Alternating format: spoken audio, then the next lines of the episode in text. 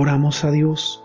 Gracias Señor por tu palabra, que es este tiempo un tiempo de edificarnos, de crecer y de aprender de ti Señor, porque eso nos trae confianza y nos trae Señor guianza para continuar y seguir adelante en este tiempo que tenemos para aprender y crecer en ti Señor. Gracias en el nombre de Jesús. Amén. Sabes, en el Salmo 46 nosotros vimos cómo el poder y la grandeza de lo creado por Dios puede a veces voltearse hacia nosotros. Sin embargo, aquel que está con nosotros, que es Dios, no lo permitirá. Podemos entender que lo creado no puede estar por encima ni tener más poder que su creador. Este salmo nos enseñó a confiar en Dios y a, a creer en Él y a estar en paz sabiendo que Dios tiene el control. Hoy en el Salmo 47 nosotros veremos cómo Dios sigue siendo el Rey del mundo. Al final todas las naciones del mundo reconocerán su señorío. Vayamos al Salmo, dice, Pueblos todos, batid las manos, aclamad al Dios con voz de júbilo, porque Jehová el Altísimo es temible, Rey grande sobre la tierra. Él someterá a los pueblos debajo de nosotros, y a las naciones debajo de nuestros pies. Él nos elegirá nuestras heredades, hermosura de Jacob al cual amó. Subió Dios con júbilo, Jehová con sonido de trompeta. Cantad a Dios, cantad, cantad a nuestro Rey, cantad, porque Dios es el Rey de toda la tierra. Cantad con inteligencia.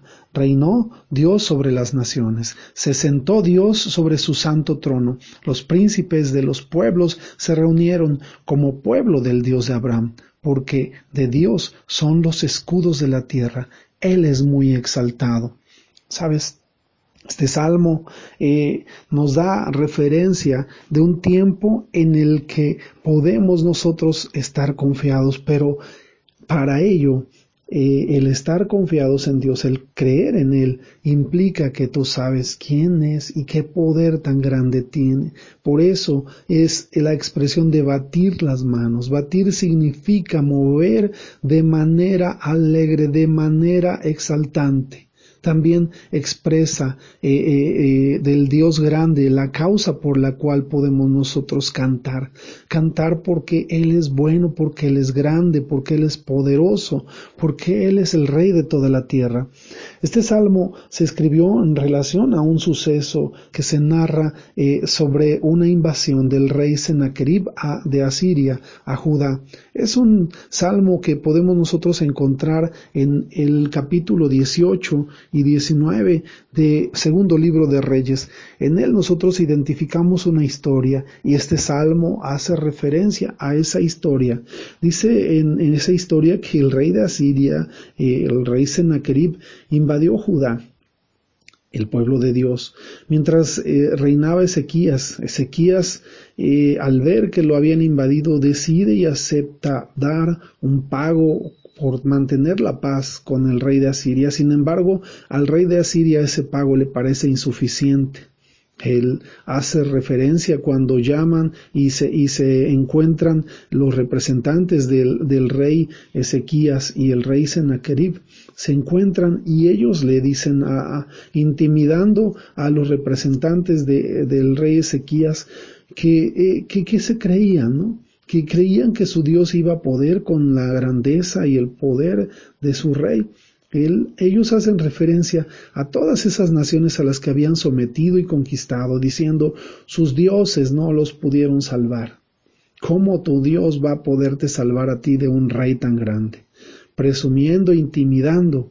Y bueno, los emisarios de Ezequías regresan eh, muy afligidos y con mucho temor a decirle a, su rey, sabes, esto nos dijeron, dicen que nosotros no podemos, que nuestro Dios no nos respaldará.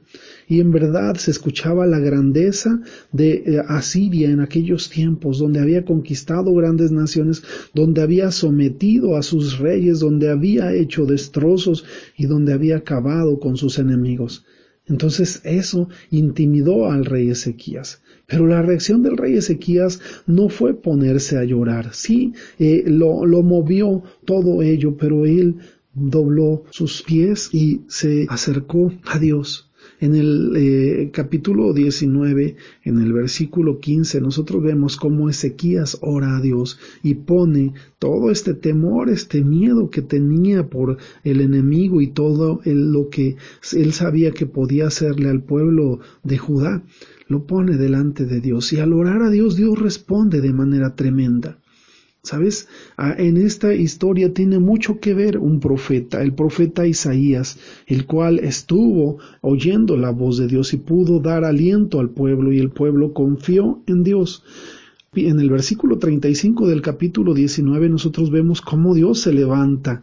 Dice que el ángel de Dios se levantó eh, y dice de esta forma, y aconteció que aquella misma noche salió el ángel de Jehová y mató en el campamento de los asirios a ciento ochenta y cinco mil y cuando se levantaron por la mañana, he aquí que todo eran cuerpos muertos. Entonces Sennacherib, rey de Asiria, se fue y volvió a Nínive, donde se quedó. Y aconteció que mientras él adoraba en el templo de Nisroch, su dios, Adramec y Cereset, sus hijos lo hirieron a espada y huyeron a tierra de Arat, y reinó en su lugar Esadrom, su hijo.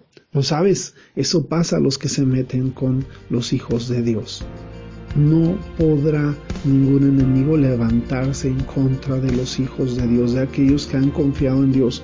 Por eso este Salmo 47 nos conduce a ver que debemos batir las manos a aquel que nos ha librado de tantas cosas, aquel que nos ha dado la victoria.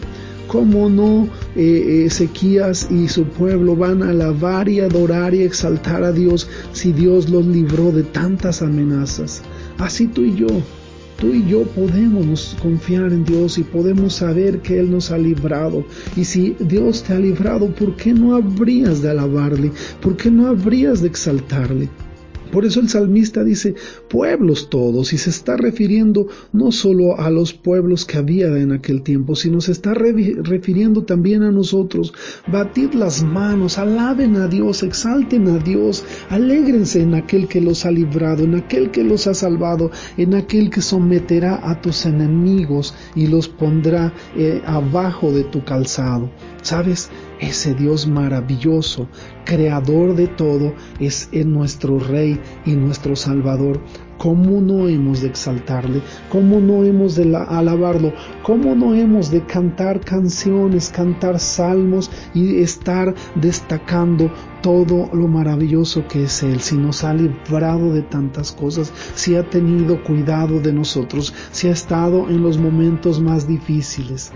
Y también ¿cómo no nos detendremos a pensar que aquel que ha dado su vida por nosotros, Jesucristo, y que la volvió a tomar, que tuvo el poder para volverla a tomar y derrotar a la mismísima muerte y darnos a través de esa, de esa victoria a nosotros la victoria para que ya no muramos, para que nosotros podamos vivir por la eternidad en Cristo Jesús. ¿Cómo no hemos de alabarle? ¿Cómo no hemos de exaltar su nombre? ¿Cómo hemos de reconocer que Dios es Dios por sobre todas las cosas y que habrá dioses en los cuales confían los hombres, dioses con D minúscula, esos que no pueden moverse, esos que no pueden hablar, esos que no tienen poder para hacer.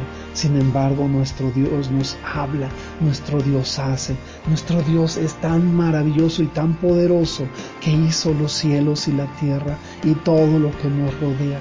¿Cómo no podrá librarnos Él, el Creador de todas las cosas? A Él sea la gloria, la honra y la alabanza. Que Dios te bendiga, que tengas excelente día. Amén, amén y amén.